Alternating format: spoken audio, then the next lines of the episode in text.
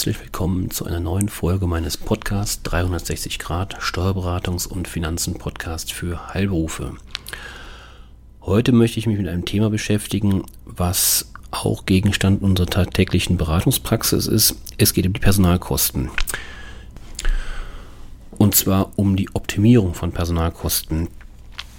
Wir kennen das alle. Es gibt diverse Faktoren, die die Personalkosten negativ beeinflussen. Da wäre zum ersten der gesetzliche Mindestlohn, an dem kein Unternehmen dran vorbeikommt. Ähm, dazu gibt es einige Branchentarifverträge ähm, sicherlich. Ähm, dann, was aber noch aus meiner Sicht deutlich dramatischer ist, ist mittlerweile der sogenannte, ich meine, kann es kaum noch hören, Fachkräftemangel. Das heißt, die Möglichkeit, gutes, qualifiziertes Personal zu finden, wird immer schwieriger. Und wenn Sie welches finden, ja, dann wird es auch in der Regel nicht zwingend immer, aber in der Regel teurer. Das heißt, mittlerweile, ich meine, das ist ja nun mal bekannt, gibt es den sogenannten Arbeitnehmermarkt. Das heißt, man kann es kurz zusammenfassen, die Arbeitnehmer be bestimmen sozusagen ähm, ja die Regeln. Und bei Arbeitnehmern steht nun mal immer noch, und so wird es auch wahrscheinlich weiterhin sein, das Thema Geld im Fokus. Natürlich gibt es auch viele andere Faktoren, die ähm, wichtig sind, damit der Mitarbeiter sich wohlfühlt in einem Unternehmen. Zu nennen sind ähm, Arbeitsklima, weitere Faktoren, ähm, die nicht zwingend in Geld bestehen, ähm, Wertschätzung, Anerkennung, diese Dinge. Aber man kommt an dem finanziellen Aspekt leider nun mal nicht vorbei. Und da nun mal die Personalkosten den höchsten Kostenfaktor in der Praxis darstellen, ja, ist es ja nun mal zwingend so, dass man sich damit beschäftigen sollte. Und jetzt geht es darum, dass man diese optimieren kann. Es gibt tatsächlich einige Möglichkeiten, weiterhin, auch wenn der Gesetzgeber immer mehr einstreicht oder kürzt, es gibt weiterhin ähm, diverse Möglichkeiten, die Personalkosten zu optimieren. Wir arbeiten im Paket circa mit ja, knapp 20 Möglichkeiten. Ähm, natürlich passen nicht alle dieser Möglichkeiten immer auf jeden Betrieb, das ist klar aber es ist in der Regel so, dass ähm, pro Betrieb, pro Praxis ja so drei, vier, fünf ähm, äh, Themen durchaus relevant sind. In der heutigen Podcast-Folge möchte ich im Prinzip einen Gesamtüberblick bieten. Ähm, und in einer der nächsten Folgen werde ich dann auf, auf einige wichtigere, die es in der Praxis einfach ähm, häufiger anzutreffen sind, nochmal näher eingehen. Ich verweise natürlich auch gerne auf meine letzte Podcast-Folge. Da habe ich mich schon mit dem Dienstfahrrad ähm, beschäftigt. Auch das ist natürlich eine Möglichkeit, die Personalkosten zu optimieren. Und wenn ich sage Personalkosten optimieren, bedeutet das natürlich auch immer Mitarbeiterzufriedenheit steigern, Mitarbeiterbindung. Das ist natürlich immer unisono zu nennen. Ähm, grundsätzlich kann man sagen, es gibt ja im Gesamten zwei große Blöcke von äh, solchen Möglichkeiten, also Gehaltsbestandteilen, um die Personalkosten zu optimieren. Da sind zum einen die komplett Lohnsteuer- und sozialversicherungsfreien Zuwendungen und zum zweiten ähm, gibt es ja, ähm, Gehaltsbestandteile, die sind zwar sozialversicherungsfrei, aber werden bei der Lohnsteuer, also bei der Steuer eben pauschaliert. Pauschaliert bedeutet, um das schon mal wegzunehmen, der Arbeitgeber ähm, übernimmt im Prinzip die pauschale Lohnsteuer. Das können mal 15% sein, mal 25%, kommt eben auf den Fall drauf an, dazu später mehr. Und ähm, der Arbeitnehmer hat dann den Vorteil, der zahlt keine Steuer drauf, der Arbeitgeber übernimmt dann, wie gesagt, diese pauschale Steuer und hat entsprechend zwar höhere Kosten, aber wie gesagt auch einen zufriedenen Mitarbeiter. Es geht also, wie gesagt, nicht zwingend nur um die Optimierung, der finanziellen Ströme, sondern es geht halt auch um die Mitarbeiterzufriedenheit. Zu Beginn möchte ich mit einem Überblick über die Lohnsteuer- und sozialversicherungsfreien Zuwendungen. Ähm, da sind zum einen zu nennen ja, das klassische Jobticket. Das kennt man vielleicht aus der Vergangenheit. Ähm, da gibt der Arbeitgeber einen Zuschuss zum ohnehin geschuldeten Arbeitslohn zu den Aufwendungen des Arbeitnehmers für die Fahrt mit öffentlichen Verkehrsmitteln im Linienverkehr allerdings ohne Luftverkehr, zwischen der Wohnung und der ersten Tätigkeitsstätte. Das ist der Grundsatz. Dann gibt es als zweiten Aspekt die Nutzungsüberlassung von Personalcomputern, Smartphones, Tablets etc. Ähm, auch da kann der Arbeitgeber auf seine Kosten entsprechende Geräte anschaffen und stellt die seinen Mitarbeiter zu, zur Verfügung. Interessanterweise ist auch die private Nutzung, das finde ich schon interessant, ähm, des Mitarbeiters komplett befreit. Das heißt also, die Nutzung ist nicht nur auf den betrieblichen Bereich beschränkt. Dann hatte ich in meiner letzten Podcast-Folge schon auf das Dienstfahrrad ähm, ja, Stellung bezogen. Das ist sicherlich ganz aktuell, auch vor dem Hintergrund des E-Themas, also Elektro-Themas, ähm, ganz interessant. Ähm, auch da gibt es entsprechende Möglichkeiten. Wie gesagt, bitte nochmal da in der letzten Podcast-Folge reinhören. Ein anderes Thema im Elektrobereich ist die Übernahme der Ladekosten von Elektro- oder Hybridfahrzeugen. Ähm, wenn also der Mitarbeiter seinen entsprechenden, ähm, ja, sein entsprechendes Fahrzeug ähm, auf Kosten oder im Betrieb des Arbeitgebers auflädt, ist auch dieses, weil es verursacht ja Kosten entsprechend, ist auch dieser Bereich komplett befreit. Dann haben wir weitere Punkte. Ähm, das ist zum Beispiel der Punkt Übernahme der Telefonkosten.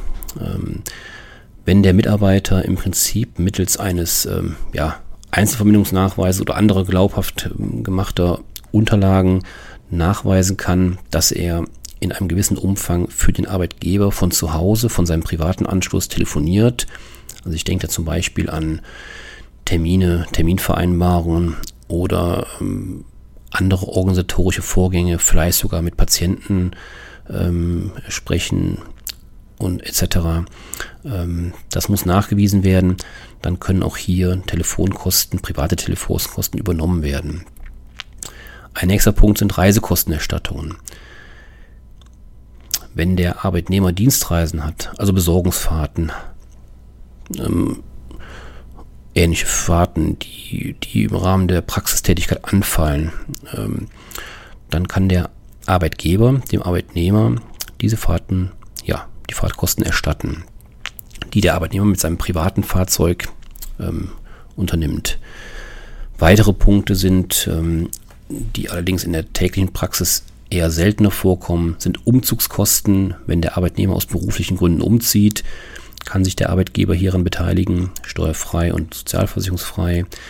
Doppelte Haushaltsführung ist ein Thema, kommt sicherlich sehr selten vor. Ähm, und ähm, ja, was wiederum interessant ist, was leider aus der, aus der Erfahrung heraus noch viel zu wenig genutzt wird, ähm, ist aber einen deutlich großen Posten gibt, ist der sogenannte Kindergartenzuschuss. Das heißt Arbeitgeberleistungen, die zu nachgewiesen, das ist natürlich wichtig, alles muss immer nachgewiesen werden. Ähm, da setzt das Finanzamt und der Sozialversicherungsträger auch ähm, ja, dran an. Der will alles nachgewiesen haben. Dann kann der Arbeitgeber dem Arbeitnehmer die sogar kompletten ja, Unterbringungskosten, Kindergartenkosten, Beiträge erstatten. Das kann natürlich, das wissen wir alle, diejenigen, die Eltern sind, wissen, was das bedeuten kann. Das können durchaus ein paar hundert Euro im Monat sein und auch die können vom Arbeitgeber steuer- und sozialversicherungsfrei erstattet werden. Dann ein Klassiker, den es schon seit Jahren gibt, der aus meiner Sicht allerdings in der Praxis auch relativ selten Anklang findet, sind die sogenannten gesundheitserhaltenden Maßnahmen. Das sind Maßnahmen, die der Arbeitgeber zur Gesunderhaltung seiner Mitarbeiter ergreifen kann, beziehungsweise Zuschüsse zu diesen Maßnahmen bis zu 500 Euro im Jahr immerhin steuer- und sozialversicherungsfrei zahlen kann. Wichtig ist, dass diese Maßnahmen den allgemeinen Gesundheitszustand des Mitarbeiters verbessern müssen ähm, da gibt es an den sogenannten Präventionsleitfaden der Spitzenverbände der gesetzlichen Krankenkassen und dort ist eben genau aufgegliedert, welche Maßnahmen das sein können. Es ist beispielsweise nicht möglich, den normalen Mitgliedsbeitrag im Fitnessstudio zu übernehmen. Das ist daran nicht, ähm, damit nicht gemeint. Was allerdings im Fitnessstudio sein könnte, wenn dort spezielle Kurse angeboten werden, für die es ein, ein separates Entgelt zu entrichten ist. Das wäre dann wieder ein Thema ähm, oder bei Physiotherapeuten etc. Ähm, entsprechende Kurse ähm, für Knie, für Rücken, Anti-Stress-Training, Nichtrauchertraining. Ähm, ja, das sind alles Beispiele, die eben gesundheitserhaltend sein könnten. Dann haben wir den anderen Klassiker, das sind dann die sogenannten Sachbezüge. Da gibt es immer noch diese 44-Euro-Grenze, kennt mit Sicherheit der eine oder andere. Das heißt, äh, wenn Sie dem Mitarbeiter Sachbezüge, das kann zum Beispiel der Kraftstoff sein, auch bekannt unter dem Tankgutschein, oder es können sonstige Dinge sein, Lebensmittel, ähm, es kann das Wasser sein, der Kaffee, den Sie im Betrieb ähm, äh, ja, spendieren, ähm, im Wert von 44 Euro pro Monat wohlgemerkt ist dieser Betrag steuerfrei und auch sozialabgabenfrei. Wichtig ist, 44 Euro ist in dem Fall eine Freigrenze und wenn der nur um einen Cent überschritten wird, dann kriegen Sie da ein Problem. Da sollten Sie dringend darauf achten, ähm, dass Sie dort nicht über 44 Euro den Mitarbeiter erstatten. Ganz wichtig. Dann gibt es ähm, eine andere Möglichkeit, die ist auch komplett ähm, befreit von den besagten Dingen wie Lohnsteuer und Sozialabgaben. Das sind die sogenannten Aufmerksamkeiten, ähm, ja klassischerweise Geschenke. Dort hat der Gesetzgeber eine neue Stufe eingebaut. Das sind seit kurzem 60 Euro für ein persönliches Ereignis. Das ist dann eben der Geburtstag ähm, oder ein ja, Jubiläum, Kindesgeburt etc. Ähm, strittig sind dann so Sachen wie Weihnachten, weil Weihnachten ist in dem Sinne kein persönliches Ereignis eines Mitarbeiters, sondern das äh, hat jeder. Ähm, wobei die Logik ist dann ja, auch vielleicht nicht ganz nachvollziehbar, weil Geburtstag hat auch jeder. Ähm, aber gut, da macht der Gesetzgeber eben Unterschiede. Also wie gesagt, auch da kommt es auf das Detail an. 60 Euro pro persönlichem Ereignis. Ähm, ja, auch ganz interessant sicherlich. Dann, bevor ich auf die pauschalierten Beträge komme oder Maßnahmen komme, noch ein letzter Punkt. Ähm, das sind die sogenannten Betriebsveranstaltungen. Betriebsveranstaltungen können zweimal jährlich mit 110 je Arbeitnehmer und Veranstaltung gefördert werden. Das heißt, wenn die klassische Weihnachtsfeier und vielleicht an ähm, ja, ein Sommerfest oder ähnliches, ein Betriebsausflug ähm, durchgeführt wird, dann sind die entsprechenden Kosten bis zu 110 Euro pro Veranstaltung und Mitarbeiter ähm, ja auch komplett befreit. Wichtig an der Stelle ist, wenn der Arbeitgeber auch den Anhang Familie, Kinder etc., Ehemann, Ehefrau des Arbeitnehmers mit einlädt, gelten die 110 Euro im Paket. Das heißt dann nicht pro Person, sondern eben pro Mitarbeiter beziehungsweise inklusive seines Anhangs. Das ist ganz wichtig. Das führt immer wieder zu Problemen bei den Betriebsprüfungen. Da bitte darauf achten. Ja, wie gesagt, der zweite große Block, das sind dann die pauschalierten äh, Maßnahmen. Das heißt, da wird die Lohnsteuer pauschaliert, Sozialabgaben frei. Ähm, das sind dann zum Beispiel, das ist auch ein Klassiker, der Fahrtkostenersatz bei Fahrten zwischen der Wohnung und der ersten Tätigkeitsstätte. Früher konnte man sagen zwischen Wohnung und Praxis, aber da hat der Gesetzgeber jetzt neue Definitionen eingeführt vor kurzem. Deswegen muss man jetzt formal richtig sagen, zwischen Wohnung und erster Tätigkeitsstätte. Ja, da sind die Entfernungskilometer sozusagen entscheidend. Pro einfachem Entfernungskilometer für einfache Fahrten kann ich bis zu 30 Cent pro Kilometer ähm, dem Arbeitnehmer erstatten. Diese werden dann pauschal mit 15 Prozent versteuert. Das heißt, wenn der Arbeitgeber eben diese 15 Prozent übernimmt, bekommt der Arbeitnehmer 30 Cent ja, ausgezahlt pro Kilometer. Ein zweites großes Thema ähm, aus meiner Sicht sind die sogenannten Erholungsbeihilfen. Erholungsbeihilfen, ich sage im Prinzip immer kurz äh, Urlaubsgeld, ähm, heißt formal nicht so, aber so kann man es, glaube ich, am ehesten erklären. Das sind zweckgebundene Zahlungen, ja, diese, die zum Beispiel als Zuschuss eben zu einer Urlaubsreise äh, gezahlt werden, die können mit oder die werden mit 25 Prozent pauschaliert, sind aber dann sozialversicherungsfrei. Interessant ist hier, ähm, dass nicht nur der Arbeitnehmer, sondern auch dessen Ehegatte, also Ehemann, Ehefrau und ähm, auch jedes Kind begünstigt ist. Das heißt, der Arbeitnehmer bekommt 106 bis zu 156 Euro, sein Ehegatte 104 Euro und jedes Kind nochmal 52 Euro. Das heißt, ähm, so kann doch einiges zusammenkommen, je nachdem, äh, verheiratet, ein Kind, da reden wir dann schon über, über 300 Euro knapp, also circa 300 Euro. Ähm, je mehr Kinder, umso mehr ist dann der Betrag. Wichtig ist hier, die Zahlung muss im zeitlichen Zusammenhang mit der Urlaubsreise ähm, ja, sein. Das heißt, äh, da kann man dann entsprechend die Reservierungsbestätigung, Rechnung etc. vorweisen und ähm, ja, dann hat man den Nachweis. Und das ist sicherlich auch ein sehr schönes Instrument, ähm, den Mitarbeiter eben zu unterstützen finanziell, aber eben auch zu ihn zu motivieren und zu, zu binden letztendlich. Ja, das soll es erstmal gewesen sein. Wie gesagt, ein kurzer, knapper Überblick über die möglichen ähm, ja, Maßnahmen, um den Gehalts, das Gehalt, das Nettogehalt ähm, ja, zu optimieren. Es gibt diverse Politiker, die sagen, mehr Netto vom Brutto. Genau durch die Maßnahmen schafft man das dann auch tatsächlich. Und ein Aspekt am Ende ist mir noch ganz wichtig. Ähm, die meisten Sachen, die meisten genannten Sachen sind nur dann begünstigt, wenn ich sie zusätzlich zu meinem Gehalt zahle.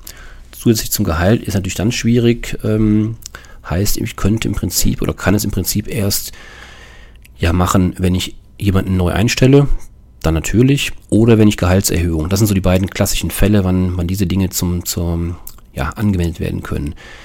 Jetzt gibt es aber glücklicherweise ähm, ein schon etwas älteres Urteil, ähm, ist ein positives Urteil zur Gehaltsumwandlung. Da hat das Landessozialgericht Baden-Württemberg immerhin darüber zu entscheiden gehabt, ob die Änderung von Arbeitsverträgen zugunsten steuerbegünstigter Leistungen ja rechtsmissbräuchlich oder äh, ja zu beanstanden sind. Ähm, in dem Beispiel, in dem Urteil hatte der Betreiber eines Gartencenters, man könnte genauso sagen, der Betreiber einer Praxis, der Praxisinhaber, aber in dem Fall war es eben ein Gartencenter, der hatte mit seinen Arbeitnehmern einvernehmlich schriftlich vereinbart, dass der Bruttolohn abgesenkt wird und im Gegenzug Sachleistungen, zum Beispiel Tankgutscheine, Restaurantchecks, Erholungsbeihilfen, ähm, Kinderbetreuungszuschüsse, also die genannten Dinge, die ich eben auch, auch sagte, ähm, ja, er bekommt quasi Absenkung und dafür eben, um wieder aufs gleiche Brutto zu kommen, eben diese Bestandteile einzubauen. Interessanterweise hat das Landessozialgericht Baden-Württemberg mit Urteil aus Mai 2016, also ist schon ein bisschen her, die Auffassung vertreten, dass, das ist jetzt wichtig, dass eine beidseitig vereinbarte Änderung der Arbeitsverträge grundsätzlich wirksam und damit eben auch beitragsrechtlich zu beachten ist. Hier ging es eben speziell ähm, um die Sozialbeiträge, ähm, weil hier wohl eine ähm, Sozialprüfung auch Thema war.